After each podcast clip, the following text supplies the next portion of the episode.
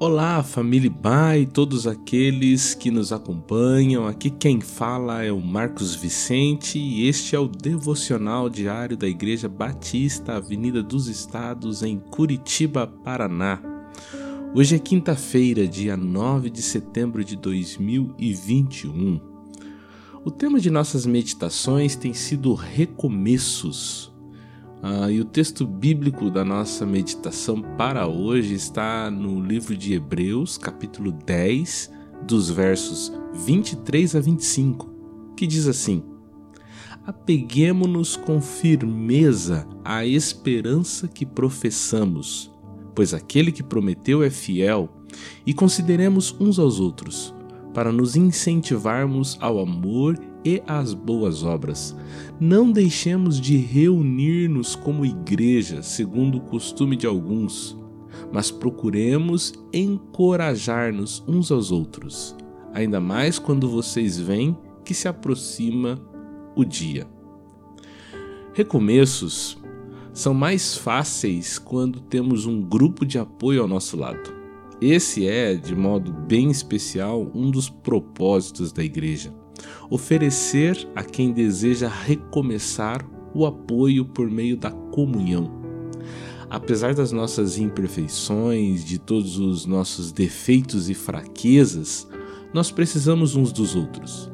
Quem acha que pode ser um cristão bem-sucedido em sua fé, seguindo a Jesus como um cavaleiro solitário, está muito enganado.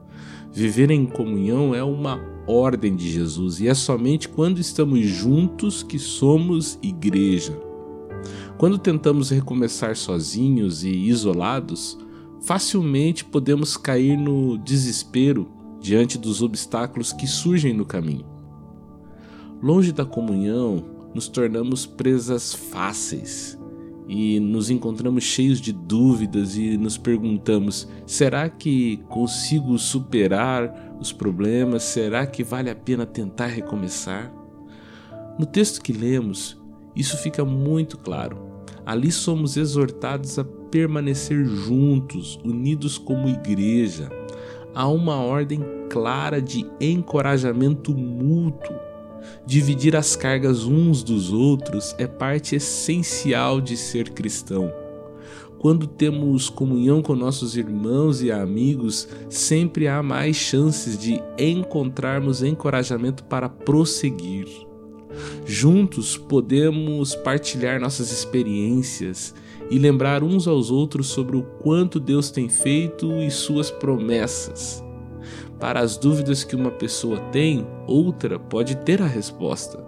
Na comunhão encontramos forças para continuar, porque vemos que não estamos sós. A comunhão genuína acontece quando pessoas dividem suas mágoas, revelam seus sentimentos, confessam suas falhas, dão a conhecer suas dúvidas, admitem seus medos, reconhecem suas fraquezas e pedem ajuda e oração. Que possamos permanecer assim, como igreja, firmes e unidos diante dos desafios de recomeçar. Que Deus te abençoe.